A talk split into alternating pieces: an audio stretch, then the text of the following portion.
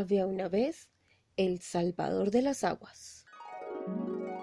Bochica era un anciano venerable de largas barbas blancas, piel blanca y ojos azules, vestido con una túnica grande que lo cubría hasta los pies. Venía acompañado por una mujer más joven y también blanca, que era su mujer.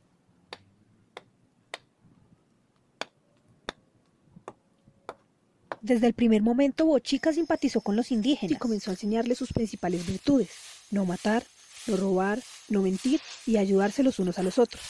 Después comenzó a enseñarles sus principales actividades, a construir sus casas, a sembrar la tierra, a fabricar las ollas de barro, a tejer las mantas de algodón y otras cosas, todas provechosas. Bochica quería mucho a los indios y estos lo querían a él. En cambio, la mujer de Bochica nunca quiso a los indios y siempre procuró hacerles el mal. Es por este desdén que esta mujer, una vez, aprovechando la ausencia de Bochica, inundó la sabana, dañó con ello las casas y las cementeras de los indígenas y puso a estos en una situación desesperada, hasta que regresó el anciano, a quien los indios dieron la queja de lo ocurrido. Aunque, en otras versiones, la inundación fue causada por el dios creador Chimigagua.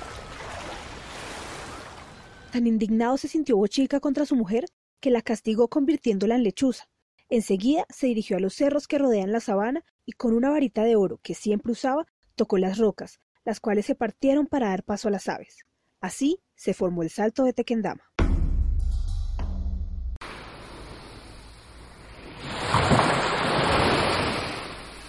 Pero no todos los indígenas se portaron bien con Bochica, ni le agradecieron debidamente los grandes beneficios que de él habían recibido, por lo que el anciano maestro se sintió indignado con ellos, Así que en la primera oportunidad desapareció por el arco iris que aún hoy se mira desde el salto de Tequendama.